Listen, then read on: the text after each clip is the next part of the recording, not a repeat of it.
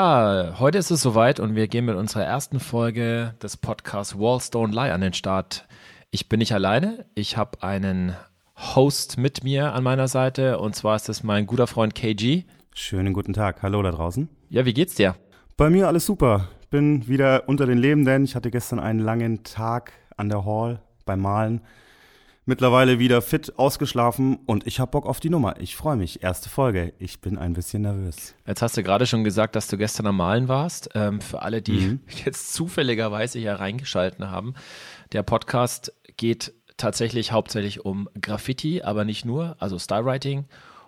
Äh, wir haben auch Hip-Hop als mh, hm, Thema gewählt, über das wir uns jetzt auch spezieller noch ein bisschen austauschen wollen. Und vielleicht, ähm, KG, kannst du noch mal ein bisschen was dazu sagen, was, was wir uns dabei gedacht haben bei unserem Podcast? Also zum einen geht es natürlich darum, Menschen, die uns und unsere Graffiti-Kultur schon ganz lange geprägt haben, mal in den Fokus zu rücken und denen mal so ein bisschen auf den Zahn zu fühlen. Ich glaube, wir haben auch schon einige sehr interessante Interviewgäste in der Hinterhand, auf die sich die Leute da draußen freuen können. Aber es soll eben nicht nur Graffiti sein, denn wir beide leben ja schon seit 25 Jahren, wahrscheinlich fast schon ein bisschen länger, mit und in dieser Hip-Hop-Welt und uns interessiert auch so ein bisschen, ob diese Menschen denselben Background haben wie wir, wie sie zu Hip-Hop stehen, zu den Four Elements, zu Jams, ob Hip-Hop-Musik, Rap-Musik eine Rolle in ihrem Leben spielt und was da für eine Verbindung da ist, wie sie aufgewachsen sind. Da muss man vielleicht auch mal dazu sagen, wir beide haben ja 1996 angefangen mhm. in einer kleinen Stadt in, in Bayern, in Franken, in der Nähe von Nürnberg. Und da gab es nicht viel, da waren wir ziemlich in der Peripherie. Und das ist ganz spannend, mal zu hören, wie es anderen Leuten mit demselben oder einem komplett anderen Background erging, als die so in diese ganze Szene und das ganze Ding reingerutscht sind. Jetzt hast du einen ganz wichtigen Punkt schon aufgebracht.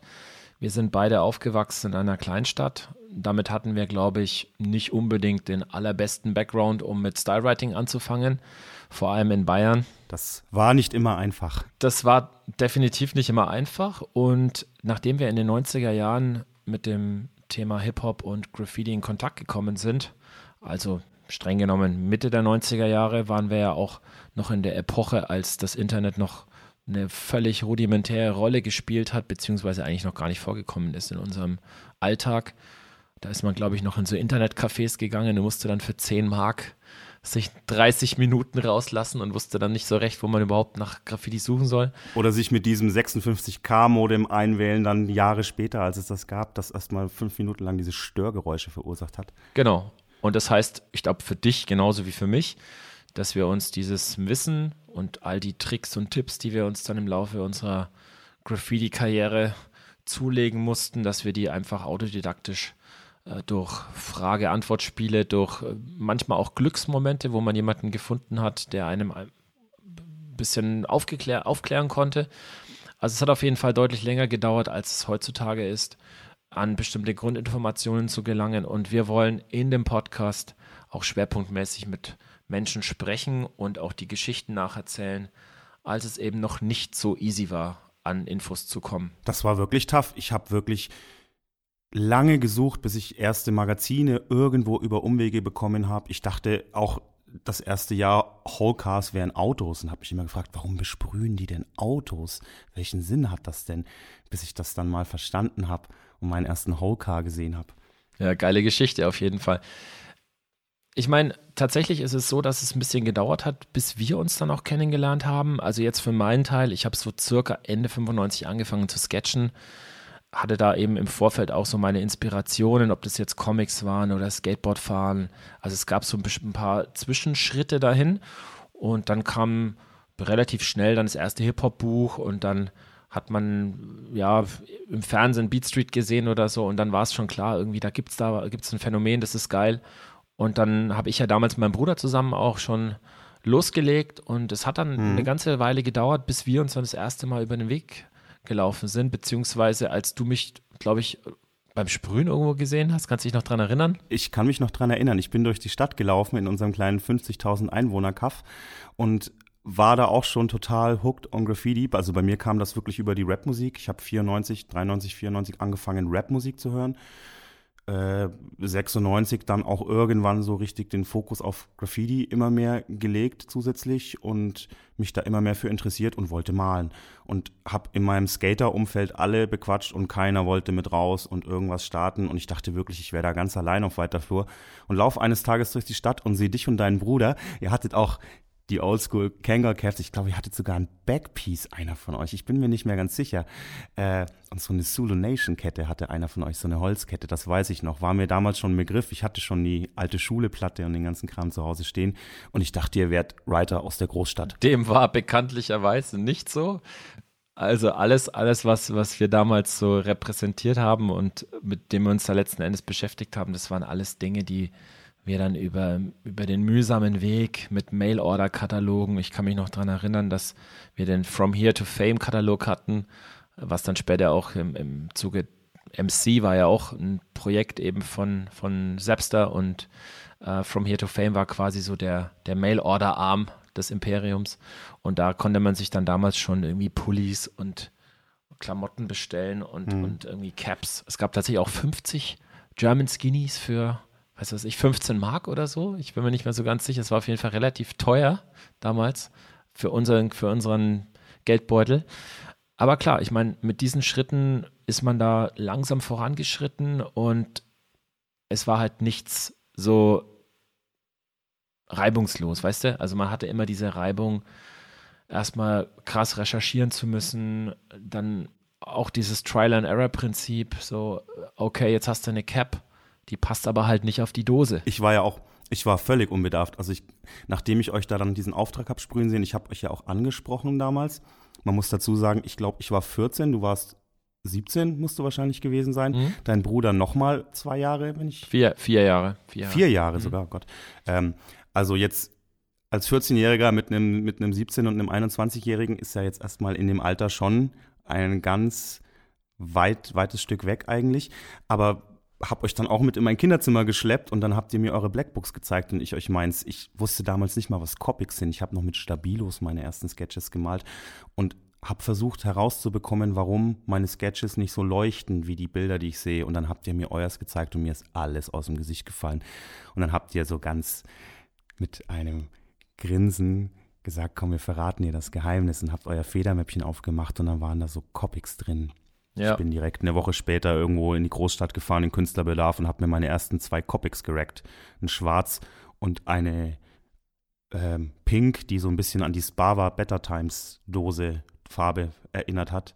Was wahrscheinlich auch der Grund war, warum das lange Zeit eine meiner Lieblingsfarben war, weil ich einfach nur diese zwei Copics hatte und sonst nur Stabilo. Ich nehme an, dass alle jüngeren Hörer da draußen Spava-Dosen schon gar nicht mehr kennen und für all diejenigen, die es vielleicht noch kennen, die wissen ja ganz genau, was sie für Vor- und Nachteile hatten. Manchmal werden die noch als so, als so Hartz-IV-Kannen im, im Reiterläden verkauft, in so den Wühlgrabbelkisten gibt es die manchmal noch. War an sich keine super schlechte Dose, war, war echt stabil. Ähm, für die Zeit. Für die Zeit war das eine stabile Dose und es gibt auch viele Amis, habe ich in anderen Podcasts gehört, die die Sparva-Dose so voll gefeiert haben, so, oh, German Quality, richtig geil und mhm. so, wo ich mir dachte, hm, okay, dann kann, naja. man, dann kann man ja nur mutmaßen, wie schlecht eine Krylon war dagegen. Ja, die war auch, ich habe die Jahre später auch ausprobiert, also auch eine Krylon ist im Vergleich zu einer Spa war ja wirklich noch mehr Rotz. Aber ansonsten gab es bei uns im, in dem kleinen Farbengeschäft eben nur die Dupli. Genau. ähm, ich finde es cool, dass du diese äh, Geschichte mit den Copics kurz erwähnst, weil dazu gibt es eine Hintergrundgeschichte. Und zwar die alte Schule-Platte, kennst du wahrscheinlich auch, das Plattencover hatte ich auch, als ihr, dein Bruder hat die dann zu meiner Plattenkiste rausgezogen und dann ist ihm kurz alles aus dem Gesicht gefallen, weil er so, warum hast du diese Platte? Und ich so, ja, weil die geil ist. Das Cover, Mo 2, ich bin Fan. Und da war ihm und dir auch, glaube ich, so ein bisschen klar, dass wir da so ein bisschen vom selben Schlag sind und dasselbe wollen. Absolut. Und ich meine, Mo 2 war damals schon auf dem Schirm. Es war einfach eine Wahnsinnsqualität. Und die Illustration auf dem Plattencover war ja auch mit Markern kreiert. Also ob das jetzt am Ende des Tages Copics waren oder was auch immer, irgendwelche Pantone-Marker, das weiß ich jetzt nicht. Aber es waren auf jeden Fall Grafikmarker und diesen Stift hatten wir überhaupt nicht auf dem Schirm. Das heißt, für mich war so die ersten eineinhalb Jahre Sketchen damit verbunden, irgendwie das nachzuahmen, was könnte man verwenden, damit es so aussieht. Und dann dachte ich natürlich, hm, sind es Wasserfarben, Aquarellfarben? Keine Ahnung, normale Filzstifte können es irgendwie nicht sein. Und es hat echt gedauert, bis wir auf einem Jam waren. Ich glaube sogar, dass das das legendäre Heidelberg Jam war damals, 97. Und dann haben wir einen Writer kennengelernt, der aus unserer Region damals kam. Und der hatte das halt quasi im Schlampermäppchen, diese Copics, und hat uns dann erklärt, so, ey, viel geiler als normale Filzstifte, damit kannst du voll geil ausmalen und Fadings und hier und da. Und wir so, what the fuck, was ist das, bitteschön? Und auf dem Jam in Heidelberg gab es ja auch so Blackbook Circles, wo dann Writer sich so gegenseitig reingezeichnet haben und die hatten natürlich alle irgendwie Grafikmarker dabei und haben damit halt die geilsten Fill-ins gemacht. Und wir waren halt nur so, oh fuck, ist das geil, ja, das müssen wir unbedingt auch machen.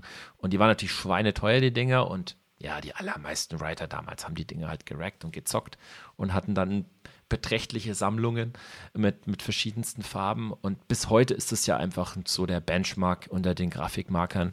Aber es hat halt gedauert, bis man das gecheckt hat und es konnte man eben nicht mal schnell googeln. Und für dich war das dann auch wieder so ein Aha-Moment, so ein Wow-Erlebnis. Und genau diese Momente sind ja auch die Momente, nach denen wir in unserem Podcast ein bisschen suchen, wenn wir unsere Gäste interviewen, dann, dann suchen wir nach diesen, sage ich mal, Game Changern. Ja, genau um diese, wie du so schön sagst, Game Changer-Momente geht es uns nämlich so ein bisschen. Die wollen wir rauskitzeln. Das interessiert mich bei den Leuten. Wann hatten die diese Schlüsselerlebnisse, diesen Aha-Moment? Wann ist denen zum ersten Mal das Licht aufgegangen, was sie da machen, wie Graffiti funktioniert?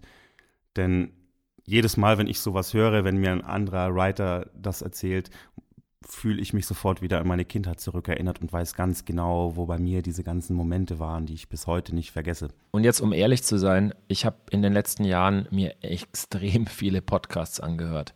Da gibt es in Deutschland ein paar, ein paar gute mittlerweile im Graffiti- und Street Art-Bereich. Ja, auf jeden Fall. Also da gibt es wenig quasi, was man da noch anders machen kann, dachte ich zumindest. Und als ich dann überlegt habe, wie Walls Don't Lie, wie, wie wir die Konzeption vielleicht noch so ein bisschen erweitern können, kam mir eben der Gedanke, dass wir das Thema Hip-Hop einfach noch stärker in den Fokus rücken. Und damit meine ich, dass man eben auch versucht herauszufinden, inwieweit Hip-Hop-Musik und Hip-Hop-Kultur, wir sprechen ja von mehreren Elementen, die in der Hip-Hop-Kultur einen Stellenwert haben, inwieweit diese Elemente einen Rahmen bilden, einen Frame bilden, der dich so, sag ich mal, am Ball hält, der dich so ein bisschen festhält und dir einfach eine Perspektive aufzeigt und dich über so viele Jahre voranschreiten lässt. Weil wir sprechen jetzt eben nicht von Hobby, was man so zwei, drei Jahre macht und dann ist das irgendwie, ja, da bin ich zu alt geworden, sondern wir sprechen hier von Lifestyle,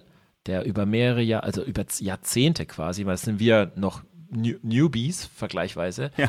mit 25 Jahren, ähm, dass man sagt, wie kann das sein, dass man so lange an der Sache dranbleibt? Und ich glaube, dass es für die allermeisten dieser kulturelle Aspekt ist, der noch über allem steht. Und für mich zum Beispiel war es auf jeden Fall Hip-Hop. Für, für mich definitiv auch. Ich habe auch wirklich alle Elemente mal so für mich durchprobiert zu der Zeit, als wir dann 97 war es unsere allererste Graffiti Crew, das ging ja dann alles sehr schnell, gegründet haben. Better Move Silent hieß die, BMS.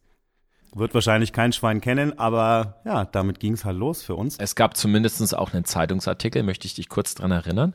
Also wir waren, wir waren definitiv die erste Graffiti-Crew in Ansbach, die einen Zeitungsartikel bekommen. Er war, er war ziemlich klein. Wir werden ihn bestimmt auch mit in die Bildergalerie packen zu dieser Folge. Oh, oh Gott, da sehe ich ja, da sehe ich aus wie acht auf dem Foto. Aber gut, so, so war das eben. Genau. Zu der Zeit habe ich mich auch noch am Breaken versucht. Äh, das habe ich dann irgendwann sein lassen und habe gemerkt, mein Steckenpferd wird das nicht. Aber die Musik, die Rapmusik, die ich ja schon vor dem Graffiti für mich entdeckt habe, die begleitet mich auch bis heute. Also ich habe das nie aufgehört und fühle mich da auch dieser ganzen Kultur auch nach wie vor sehr verbunden, dieser ganzen Philosophie und den Werten, die ich so aus der damaligen Hip-Hop-Szene für mich mitgenommen habe. Also für mich ist das weit mehr als eine Jugendsubkultur, sondern ja, so ein Stück weit eine Lebensphilosophie nach wie vor. Ohne jetzt groß vorweggreifen zu wollen, bei unseren Gästen finden wir definitiv ja auch solche Querverstrebungen, Querverlinkungen und diesen kulturellen Aspekt. Also insofern denke ich, da gibt es wahrscheinlich etwas, was alle so ein bisschen zusammenbringt, was wir vielleicht so als gemeinsame Wurzel heraus extrahieren können. Und ich bin super gespannt, was wir in den nächsten Folgen dann eben ähm, freilegen können und vor allem, weil wir es ja doch mit sehr unterschiedlichen Charakteren zu, zu tun haben, wie, wie man trotzdem dann diese Gemeinsamkeiten einfach feststellen wird. Das sind Sachen, die ich halt super spannend finde. Damit haben wir ja auch schon so ein bisschen abgesteckt, worum es in unserem Wallstone Lie Podcast gehen soll. Und falls es wirklich irgendeinen da draußen gibt, der Graffiti-Fan ist und sich allen Ernstes fragt, warum das Ding Wallstone Lie heißt, Crow, willst, willst du das vielleicht den Leuten kurz erklären? Also eigentlich glaube ich, dass man es den wenigsten erklären muss, weil Walls Don't Lie oder voller Titel ist ja These Walls Don't Lie ist ein Lied von Promo, einigen vielleicht bekannt äh, als Part der Gruppe Loop Troop. Absolut zeitlos, also absoluter Classic, dieses Lied. Wer es noch nicht gehört hat, kann ich absolut empfehlen, da mal reinzuhören. Ist quasi eine Ode oder eine Liebeserklärung an Graffiti. Letzten Endes auch an diese Zeit, ich glaube, in dem Lied sagt er auch irgendwann, als er 17 war, bla bla, war das in den Yards und so. Also man merkt so, dass er auch so nostalgisch zurückblickt. Mhm. Und ganz ehrlich, das passt so gut zum Moment, in dem wir uns gerade befinden. Also ich habe nächstes Jahr mein 25-jähriges Jubiläum und für mich ist es ein Anlass zurückzuschauen, ein Anlass mal zu rekapitulieren und was bedeutet Graffiti für mich heute und dementsprechend fand ich das einfach eine super geile Analogie zu diesem Lied. Ähm, ich muss gestehen, du hast es vorgeschlagen. Ja, ich fand das schön. Äh, zum einen ist das natürlich eine Hymne, die mich, die mich auch schon begleitet, seit die rauskam. Und auch nicht nur Promo, auch die Loop Troop Rockers, die ganze Band, die sind ja dieser Graffiti-Kultur sehr, sehr verbunden allesamt. Auf der anderen Seite finde ich es aber auch ein gutes Thema.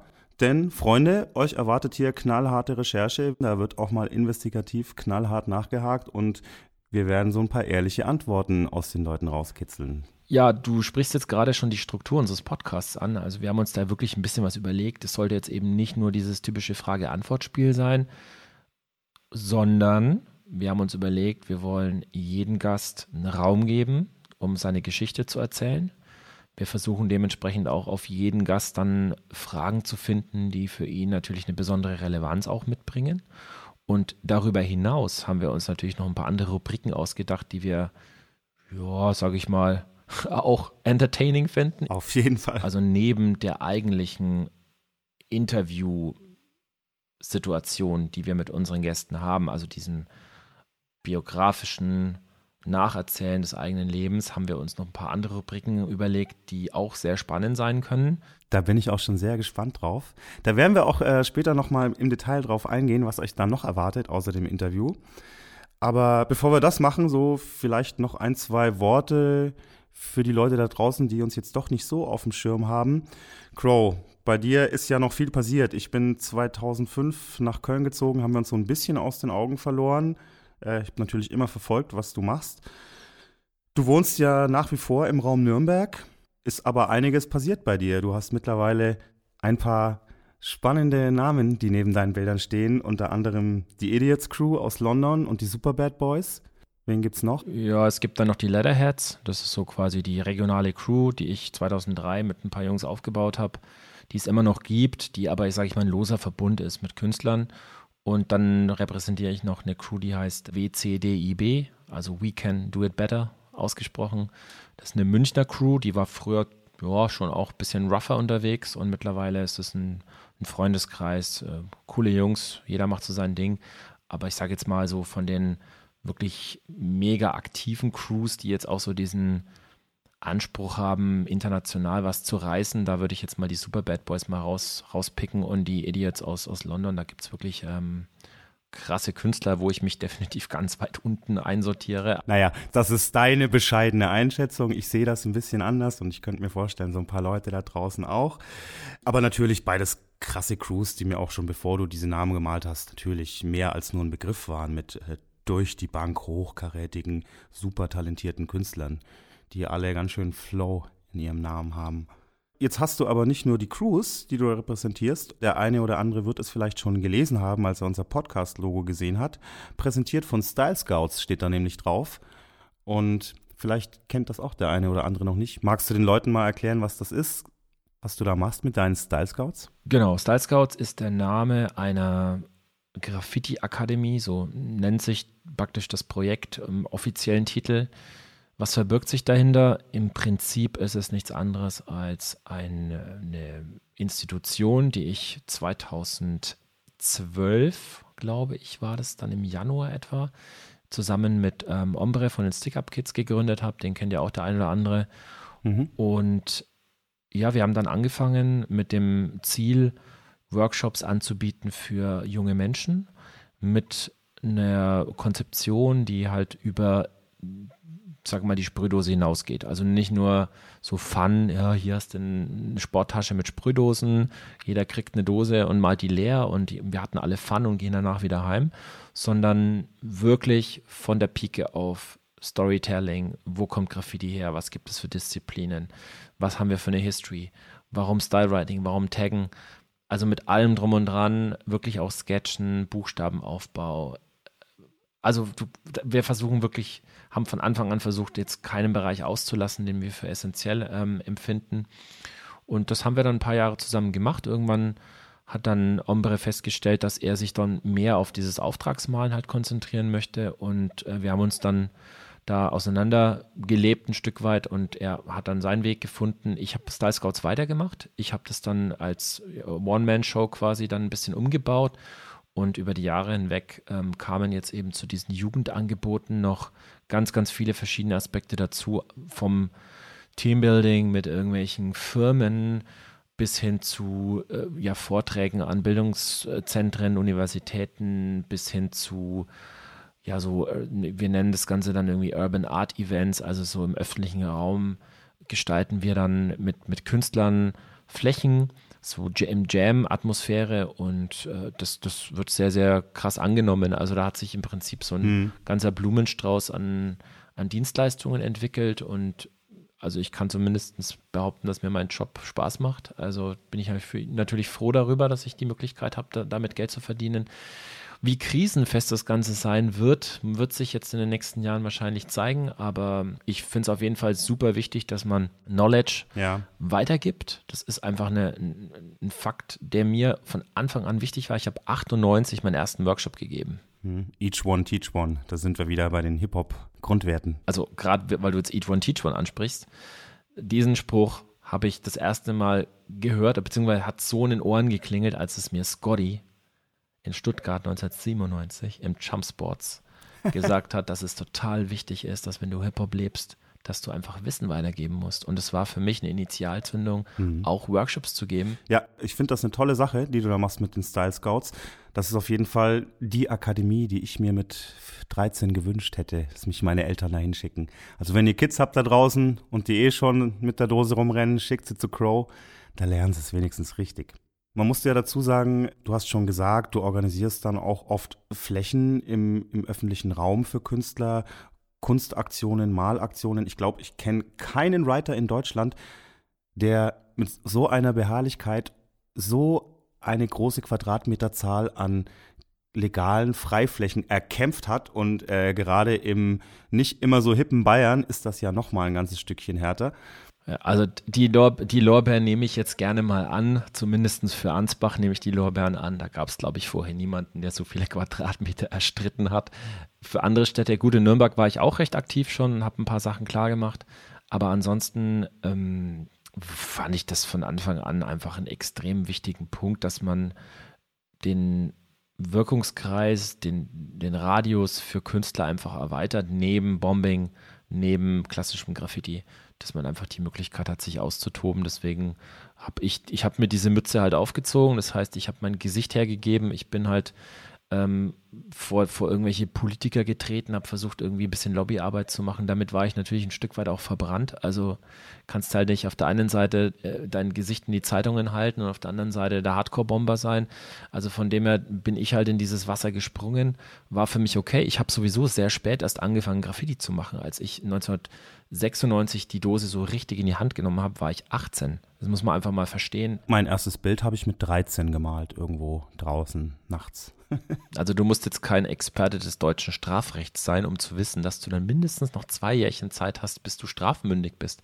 Also von dem her ist es einfach eine komplett andere Situation, wenn du jung also richtig jung anfängst mit, mit Graffiti und, und Bombing. Ich habe da auf jeden Fall großen Respekt vor. Irgendeiner muss die Scheiße nämlich machen und dafür sorgen, dass es auch weiterhin genug Flächen gibt, auch äh, da es ja nicht weniger Menschen werden, die dem Graffiti-Fieber verfallen sind, sondern ganz im Gegenteil immer mehr junge Kids nachkommen.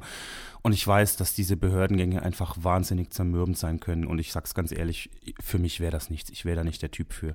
Wir haben jetzt hier in Köln an der Geldernstraße ein großes äh, Freiflächenareal bekommen, für das die Mittwochsmaler, ich glaube der Dedicated Store, Graffiti-Laden hier in Köln war auch mit involviert. Und meines Wissens haben die da jahrelang mit, mit der Stadt Köln rumgemacht, bis diese Flächen, die einfach nur hässlicher grauer Beton an der Bahnlinie waren und äh, schon längst hätten bemalt werden können, bis die endlich frei zur Verfügung standen. Und am Ende hat sich die Stadt hingestellt und hat sich selbst als den großen Gönner aufgespielt, die uns jetzt diese Flächen zur Verfügung stellt. Dass da die Szene jahrelang zu Kreuze kriechen musste, das erfährt natürlich dann wieder keiner in der Zeitung. Ja, da sprichst du, glaube ich, jetzt was ganz Wichtiges an. Also das ist sicherlich eine mürbe Arbeit, wenn man, wenn man diesen Lobby, Lobbyismus betreiben muss, um eine Sache voranzutreiben. Aber gut, also ich für meinen Teil habe mich dafür entschieden, das zu tun und habe auch die Konsequenzen dementsprechend jetzt getragen. Das heißt, dass für manche Leute bin ich halt nicht real oder nicht authentisch genug oder was auch immer. Das, das nehme ich gerne in Kauf. Ich bin mittlerweile über 40 Jahre alt, habe zwei Kids, habe eine Familie zu ernähren. Also ich habe mich von diesen ganzen Realness-Aspekten einfach ein bisschen verabschiedet. Ich denke, Realness heißt für mich, wenn du in der Sache 25 Jahre die Treue hältst und einfach eine gute Qualität pusht, dann bist du real. Realness definiert sich auch immer noch über ein bisschen mehr als, als nur da rausgehen und nachts ein paar Bilder malen. Da gehört schon ein bisschen mehr dazu. Das natürlich auch, aber es ist eben nur eine Seite der Medaille. Vielleicht noch eine Sache, die ich aus den Workshops noch hervorheben kann. Es kommen halt immer wieder auch Kids an, die sind voll gepackt mit irgendwelchen Informationsschnipseln aus dem Netz, ob das jetzt irgendwelche YouTube-Tutorials waren oder irgendwelche Videos von OneUp oder von hier und von da ja. und die Dosenmarke und die Dosenmarke, die sind völlig lost in Information. Also die haben natürlich vieles schon gefunden, sind aber trotzdem, haben aber trotzdem null Ahnung, null Plan. Auf ihre eigene Weise sind sie ja genauso lost wie wir damals. Wir waren in einem Meer ohne Graffiti und sie, sie ertrinken so in diesem Meer an Informationen. Da wird es natürlich auch wieder schwer, sich die passenden Infos rauszupicken, die einen weiterbringen. Wenn du so eine Flut an Infos hast, musst du dich ja auch erstmal durchkämpfen und rausfiltern, was dir da weiterhilft. Genau, und, und umso mehr finde ich es jetzt wichtig, dass man auch ein bisschen History und, sage ich mal, diese Legacy, die halt in bestimmten Bereichen entstanden ist, ob das jetzt, klar, wir fokussieren uns jetzt beispielsweise auf den deutschsprachigen Raum, ja. aber da gibt es ja auch so viel zu erzählen und festzuhalten, was in keinem Buch steht was du nirgends im Internet finden wirst. Und um solche Geschichten festzuhalten, denke ich, ist so ein Podcast ein sehr, sehr gutes Format. Ist eine schöne Ergänzung zu all den anderen Wissensbeiträgen, die ich jetzt im Rahmen meiner Arbeit ja auch mache. Und ey, ich meine, schau dir mal die Leute an, die wir jetzt interviewen werden und auch schon interviewt haben. Das sind wirklich absolute Gatekeeper für bestimmte Aspekte des Styles, für bestimmte Aspekte der Hip-Hop-Kultur. Ja denen muss man einfach auch Raum geben. Ich finde es super wichtig. Und jetzt ist vielleicht auch der richtige Moment, weil jetzt kann man mit ihnen halt noch reden. Lass noch mal 10, 15 Jahre vergehen, vielleicht geht da was auch für immer verloren. Und das möchte ich zumindest vermeiden. Wenn du jetzt auch sagst, äh, Interviewgäste, die wir schon hatten, vielleicht noch mal kurz für die Leute da draußen zur Info, nicht, dass sie jetzt alle wie bekloppt im Netz nach, nach weiteren Folgen googeln. Das ist natürlich unsere allererste Premierenfolge, die wir heute allein bestreiten uns erstmal vorstellen wollen, ein bisschen den Podcast erklären wollen. Ich glaube, das haben wir auch schon so ein bisschen abgerissen. Aber wir waren natürlich schon fleißig und rödeln seit Wochen an dem Projekt rum und äh, haben auch schon so ein paar nette Interviewgäste gehabt. Aber zu denen kommen wir in den nächsten Folgen noch im Detail. Bleiben wir erstmal noch ein bisschen bei uns. Hast du denn noch Fragen auf dem Zettel, Crow, oder haben wir schon alles beantwortet? Ja, mich hat es ja dann, nachdem ich Ansbach verlassen habe, dann irgendwann den Großraum Nürnberg verschlagen. Nürnberg war über knapp zehn Jahre dann meine Heimat, bevor ich jetzt dann mit meiner Familie aufs Land gezogen bin, hier im Speckgürtel von, von Nürnberg. Ja. Du hast ja doch ein bisschen einen weiteren Sprung gemacht. Also ich kann mich erinnern, du hattest, glaube ich, eine kurze Station in Nürnberg, bist dann aber nach Köln. Und gab es dafür einen speziellen Grund, warum es gerade Köln war und nicht Berlin, nicht Leipzig? Ja, also erstmal hatte ich diese kurze Zwischenstation in Nürnberg noch auf der Kunstfoss, auf der die ganzen gescheiterten Graffiti-Writer gelandet sind, die noch irgendwie versucht haben, ihr Abi nachzumachen, so auch ich. Wollte dann auch Design studieren, habe dann sehr schnell gemerkt, nein, ich Graffiti und Malen, das ist mein Ausgleich. Ich möchte das nicht zum Beruf machen. Äh, ich kann das nicht. Ich habe ein anderes Steckenpferd beruflich, das ist der Journalismus. Und der hat mich fürs Studium auch nach Köln verschlagen, 2005. Auch ein Grund, warum ich mich sehr über diesen Podcast freue. Ich glaube, das ist das erste Mal in meiner journalistischen Laufbahn, dass ich mal ein persönliches Herzblutthema wie Graffiti aus einem journalistischen Blickwinkel betrachten und bearbeiten kann. Und es macht wirklich Spaß, mal über Sachen zu reden, die einen schon so lange begleiten und an denen dein Herz hängt. Wenn du jetzt als Journalist arbeitest in Köln, also du hast ja dein Studium da gemacht, du hast es auch abgeschlossen, wahrscheinlich erfolgreich, nehme ich an. Ja. Dann bist du jetzt bei einer Produktionsfirma gelandet oder was, wie sieht dein Arbeitsalltag jetzt grob aus? Was, was hast du da normal zu tun? Das ist sehr vielfältig bei mir. Ich habe angefangen mit Journalismus, bin dann aber auch sehr schnell abgerutscht in die Fernsehwelt, wo ich mich lange Zeit als Drehbuchautor verdient habe, habe parallel dazu auch immer sehr viel Pressearbeit gemacht für wohltätige Organisationen, Festivals, Events, durch die ich durch meine Musiklaufbahn auch immer wieder in Berührung komme. Jetzt bist du ja gerade auf das Thema Musik eingegangen. Das darf man ja überhaupt nicht weglassen so. Also du bist zwar Graffiti-Writer, du bist, also es wäre jetzt fahrlässig, das wegzulassen, weil du bist zwar Graffiti-Writer, hast es ja auch in Ansbach gemacht, hast es in Nürnberg gemacht, bist, hast es auch in Köln immer noch betrieben. Das ist so quasi eine Konstante gewesen. Richtig. Aber du warst ja auch schon in Ansbach bereits als MC aktiv, hast gerappt. Genau. Hast auch eben Platten aufgelegt, also DJing gemacht, ähm, hast auch schon Beats produziert, glaube ich, oder gesampelt oder was auch immer. Mhm. Also ich habe das von Anfang an ja verfolgt und war immer wieder geflasht, weil ich mir dachte so, boah, der Junge hat echt Flow. Dankeschön. Und der macht das, was er macht, sehr, sehr konsequent und habe mich dann immer wieder gefreut, wenn ich dann irgendwie ein neues Album entdeckt habe oder ein Mixtape oder irgendwas, was du gemacht hast. Das war immer so ein bisschen Fluch und Segen. Ich glaube, die meisten Menschen kennen mich eher als Musiker und Rapper denn als Graffiti-Artist. Ich gehe damit jetzt auch nicht so hausieren. Die Leute, die ein bisschen mehr involviert sind, wissen das natürlich, aber das ist einfach das, was ich, mich mein ganzes Leben lang schon beschäftigt. Ich stehe auf Mucke und Malen. Naja, wenn man jetzt beispielsweise den Podcast Schacht und Wasabi kennt, hat man vielleicht auch schon mal von Projekt Gummizelle gehört. Und das ist ja deine Band. Das ist richtig. Das ging 2008 ging das los, 2005 bin ich nach Köln gezogen, habe dann sehr schnell meinen, mein Man, meinen Partner in Crime, Nils, Shoutouts. Liebe Grüße an der Stelle, beste Man da draußen kennengelernt. Also erstmal haben wir uns besoffen auf einer Afterparty der BMX-Weltmeisterschaft kennengelernt und uns voll gefreestylt. Am nächsten Tag getroffen und wollten eigentlich nur chillen, haben Tracks aufgenommen, direkt drei Stück und die klangen so gut, dass wir gesagt haben, komm, wir gründen jetzt einfach diese Band, wir, wir machen das jetzt einfach. Und die gibt es bis heute. War ein paar Jahre lang ein bisschen still, aber wir sind mittlerweile beim siebten oder achten Release, glaube ich schon. Hab auch zwischendrin immer wieder mal ein paar Solo-Sachen veröffentlicht. Lege auch viel auf als DJ in der Tat immer noch auf Partys auch in diesem Hip-Hop-Kontext größtenteils viel Funk, Soul, Disco, Rap, Mucke, je nach Crowd, je nach Lust und Laune bei mir auch so ein bisschen.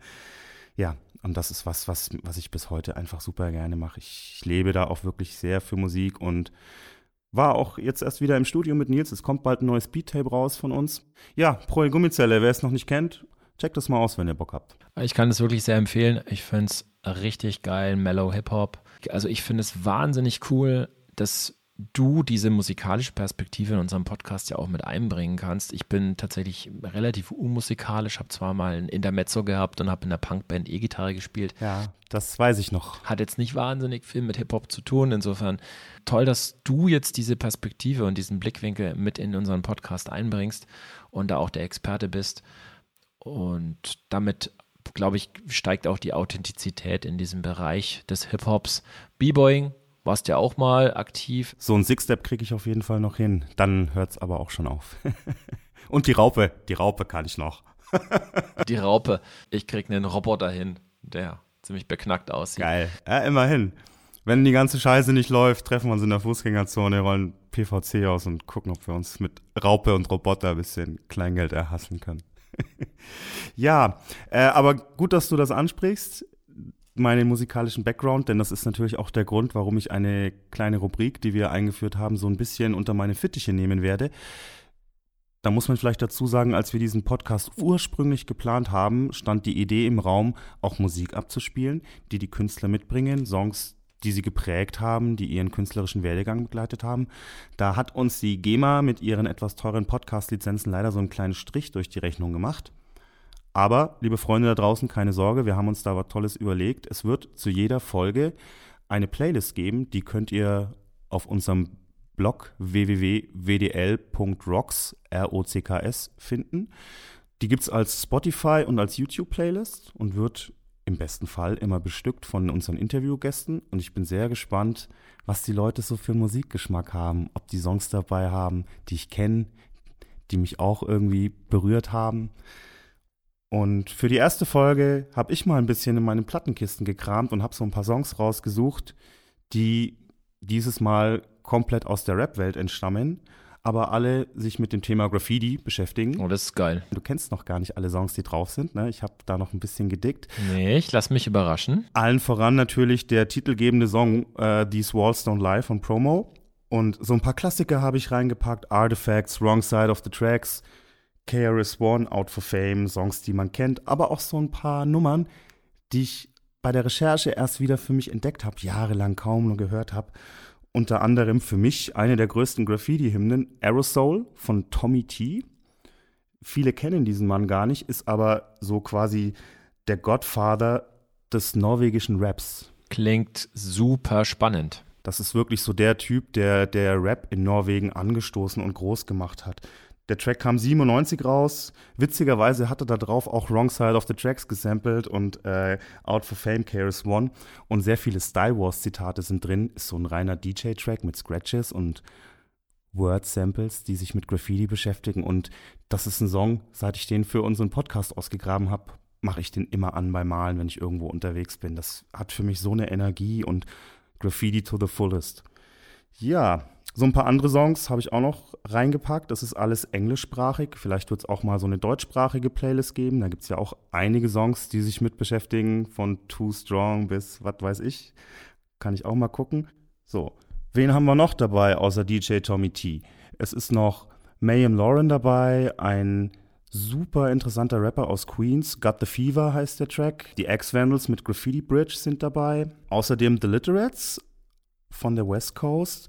Auch ein sehr interessanter Song, Graph Life heißt der. Und der Front MC hat mal in einem Interview gesagt, er wollte mit diesem Song mal das Thema Graffiti aus der West Coast Perspektive beleuchten, denn die Songs, die man bis dato im Rap kannte, die sich mit Graffiti beschäftigen, kamen eigentlich meistens so von der East Coast und ihm fehlten da so ein bisschen West Coast Graffiti Songs. Der Beat klingt jetzt für mich nicht wie ein typischer West Coast Beat, aber ist eine spannende Nummer. Und außerdem eine Sache, die ich selbst irgendwann mal gehört und offensichtlich wieder verdrängt habe. Musikalisch vielleicht nicht mehr für jeden auf der Höhe der Zeit, aber ich musste ihn einfach reinpacken. Und zwar The Escapades of Futura 2000, 2000. Und ja, wir reden hier von dem Futura 2000, der mit The Clash zusammen den gleichnamigen Song recorded hat, in dem er rappt. Muss man mögen, ist sehr speziell. Aber kleiner Fun Fact auch für die Leute da draußen, die Backup Vocals auf diesem Track stammen von zum einen dem Yo MTV Raps Host Fab Five Freddy und Dondi, the one and only. Uh, Stylemaster General. Yes. Auch wenn man die Mucke scheiße findet, aus Respekt quält man sich durch diesen Track.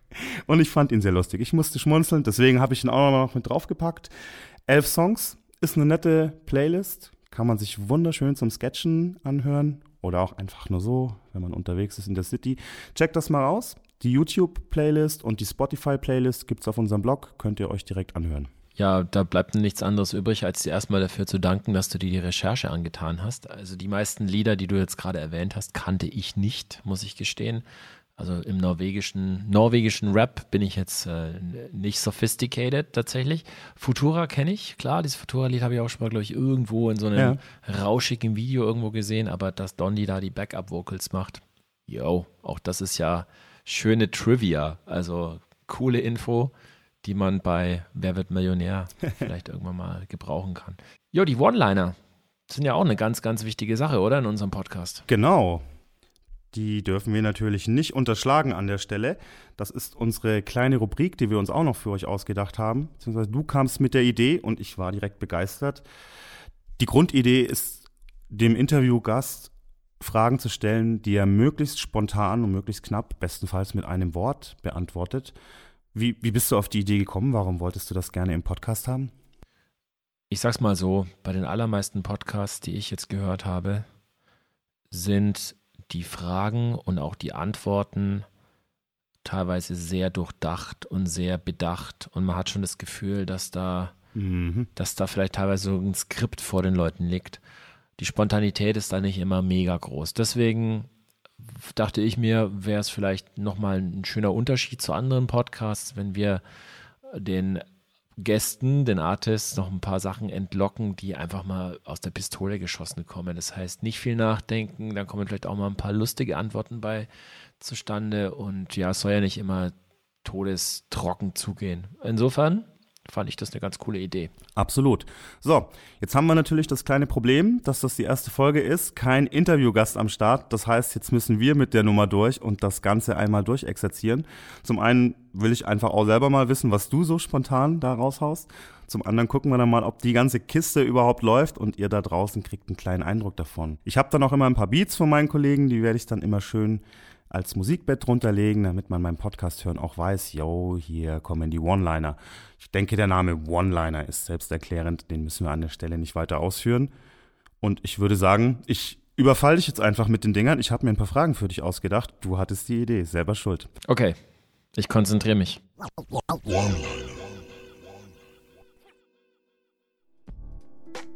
So, alles klar. Dann starte ich mal mit den Dingern. Also ich bin gespannt, was du sagst.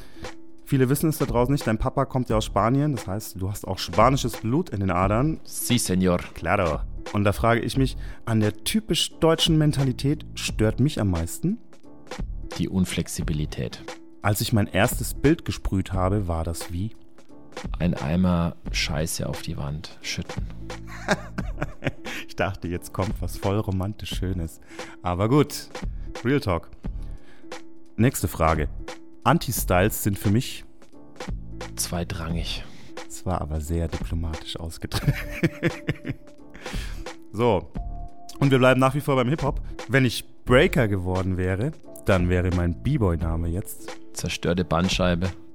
Mit den Style Scouts will ich vor allem Menschen zeigen, dass Graffiti ein Lebensinhalt sein kann. Und eine letzte Frage, dann bist du auch erlöst. Wenn ich Leuten mit einem Wort meinen geilen Wallstone Live Podcast beschreiben müsste oder ihnen einen Grund geben müsste, warum sie ihn unbedingt hören soll, dann würde ich sagen: Wissen ist Macht. Alles klar. So, damit sind wir auch durch mit der One-Liner-Rubrik. Habe ich mich gut geschlagen? Ich finde, du hast das wirklich, wirklich gut gemacht. Du warst tapfer. Also nur, dass wir das, nur, dass wir das nochmal an der Stelle ganz kurz festhalten. Wir haben uns vorher nicht gebrieft. Die Fragen sind wirklich tatsächlich unbekannt. Das war jetzt wirklich Freestyle. Wie das Leben, würde ein, ein anderer bekannter Interviewgast, der noch kommt, jetzt sagen. Ja, ich finde, das lief doch ganz gut für diese One-Liner-Rubrik. Ich freue mich auf, auf weitere, weitere Dinger davon. Jetzt bin ich ja quasi dran, ne? Wie, ich dachte, wir machen nur dich. Nee, nee, nee. Was? KG, KG. Jetzt kommen die One-Liner für ah. dich. Ah, okay. Gut, alles klar. Dann es ist nur fair, Brudi, ist nur fair. Okay. Starten wir. Meine erste Frage wäre, wenn man Köln das erste Mal besucht, muss man unbedingt ein Kölsch am Rhein trinken. Adrenalin oder einen Tag an der Hall?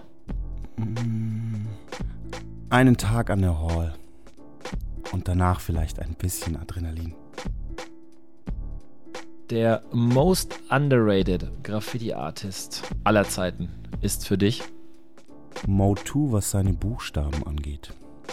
Hat er übrigens selber immer gesagt. Da hat er immer sich beschwert, dass niemand seine Buchstaben feiert und ich habe das nie verstanden. Die waren für mich in den 90ern King-Shit schon. Die beste Color-Kombi aller Zeiten mit maximal zwei Farben ist Gelb-Lila, Lakers-Kombi, Komplementärkontrast. Ballert immer. Standard-Caps gehören für mich definitiv in den Müll. Ich kann mit den Dingern nichts anfangen. Ich mag die Bilder, die manche Menschen damit machen, aber wenn ich die in der Hand habe, ach, das ist der Horror. Ich brauche meine, meine Banana Skinny und meine Fat Cap. Ein Kölsch am Rhein oder ein Seidler im Biergarten. Wenn ich es mir aussuchen darf, hätte ich gern das Kölsch im Biergarten. Aber dann schmeißen sie mich wahrscheinlich raus. Du, bei den One-Linern darf man die Fragen nicht anfassen. Das ist klar, ne? Die Antwort. Also es, man muss sie entscheiden. Ich hab's ja schon, das habe ich ja eigentlich schon gesagt, dann bleibt das Kölsch am Rhein. Es gibt auch keine Biergärten hier in Köln leider. Keine echten. So, jetzt nochmal eine kurze Frage. Mhm. CES oder Cantu? CES Keine Frage. Der Style hat mich geprägt. Man sieht bis heute den Einfluss, glaube ich, in manchen Spitzen bei meinen Buchstaben. Ich sehe es auf jeden Fall. So, letzte Frage. Könnte ich in eine Zeitmaschine steigen und noch einmal einen Moment in den letzten 25 Jahren besuchen, wäre das mein allererster richtiger Train. Boom. Dieses Gefühl war nie wieder so danach und wird mich bis heute begleiten.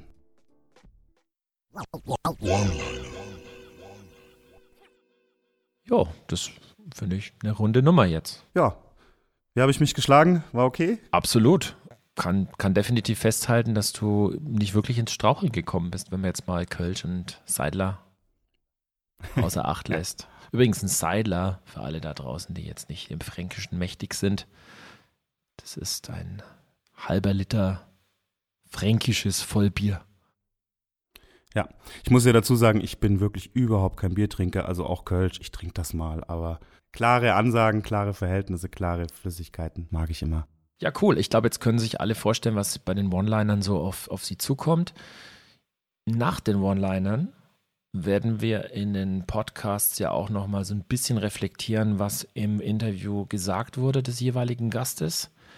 Wie siehst du das? Ist das was, was notwendig ist oder ähm, strapazieren wir die Geduld unserer Hörer damit? Also ich sage mal so, wer uns nicht kennt oder keinen Bock auf das Gequatsche hat, dass wir dann da am Ende noch dranhängen, der kann sich dann da ja gerne ausklinken. Ich persönlich finde das super spannend, so ein Interview auch nochmal zu reflektieren, so ein paar Sachen nochmal rauszupicken und da auch nochmal drüber zu sprechen.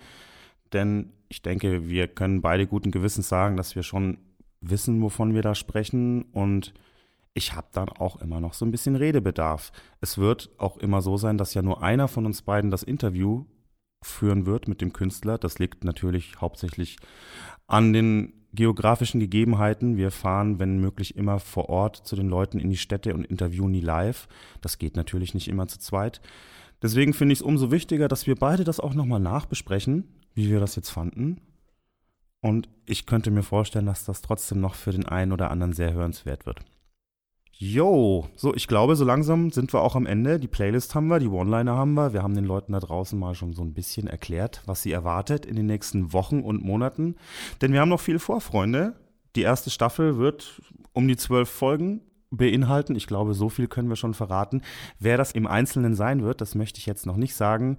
Aber wir legen Wert darauf, Einzelkünstler zu interviewen und die nicht nur mit ihrer Playlist, den One-Linern und dem Interview vorzustellen, sondern natürlich wird es dann auch von jedem Künstler, der bei uns zu Gast ist, exklusiv ein paar Bilder für euch geben auf unserem Blog, die ihr euch beim Anhören auch angucken könnt. Für die erste Folge haben wir natürlich ein paar Bilder von uns reingepackt. Ist ja klar, irgendwas muss ja rein. Und ich finde, deine Bilder kann man sich sowieso alle von Anfang bis Ende angucken. Da könnte ich Stunden vorsitzen. Auch da nochmal vielen Dank für die netten Worte. Ich kann das auch so gerne zurückgeben. Dankeschön. Für mich jetzt als quasi Host, Co-Host des Podcasts gibt es noch eine Sache, die ich gerne loswerden möchte für alle da draußen. Also es soll ja nicht ein One-Way-Kommunikation sein. Ich fände es schon cool, wenn unsere Hörer auch die Gelegenheit nutzen und uns Feedback schreiben. Auf jeden Fall. Uns einfach mal ihre Meinung per Mail schicken oder einen Kommentar in Instagram nochmal setzen. Wir wollen ja auch hören, wie findet ihr das? Was können wir vielleicht nochmal verändern? Was können wir besser machen? Vielleicht habt ihr auch Ideen, wen wir noch interviewen könnten. Also ich glaube, wir sind da super offen und es ist ja einfach eine Plattform, die wir jetzt bereitstellen wollen. Und es geht weniger jetzt darum, damit irgendwie jetzt eine bestimmte Agenda zu verfolgen oder Geld zu verdienen. Es ist einfach ein Projekt, was uns beiden total an, am Herzen liegt. Ich glaube, das kostet mehr Zeit, Energie und Kohle, als, als wir da jemals wieder rauskriegen. Aber hey, mir macht es total Bock. Ich freue mich tierisch auf alles, was da noch kommt. Ich finde, es ist auch jede Mühe und jeden Cent wert.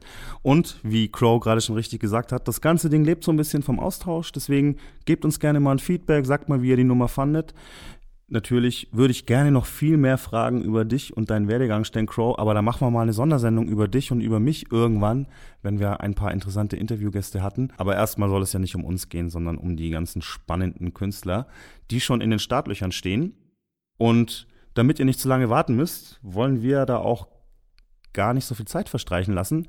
Die nächste Folge ist schon ready und ich glaube, das können wir schon sagen in einer Woche wird die schon verfügbar sein mit einem wirklich spannenden Interviewgast. Du hast das Interview geführt, ich habe es geschnitten, war leider nicht dabei, aber Oh, da ging mir das Herz auf. So viel kann ich sagen. Und ich sag nur Power of Style. Boom. Und damit verabschieden wir uns für heute. Walls Don't Lie, erste Folge. Leute, ich hoffe, ihr hattet ein bisschen Spaß, fandet es interessant. Seid weiter mit dabei, wenn die nächsten Folgen kommen.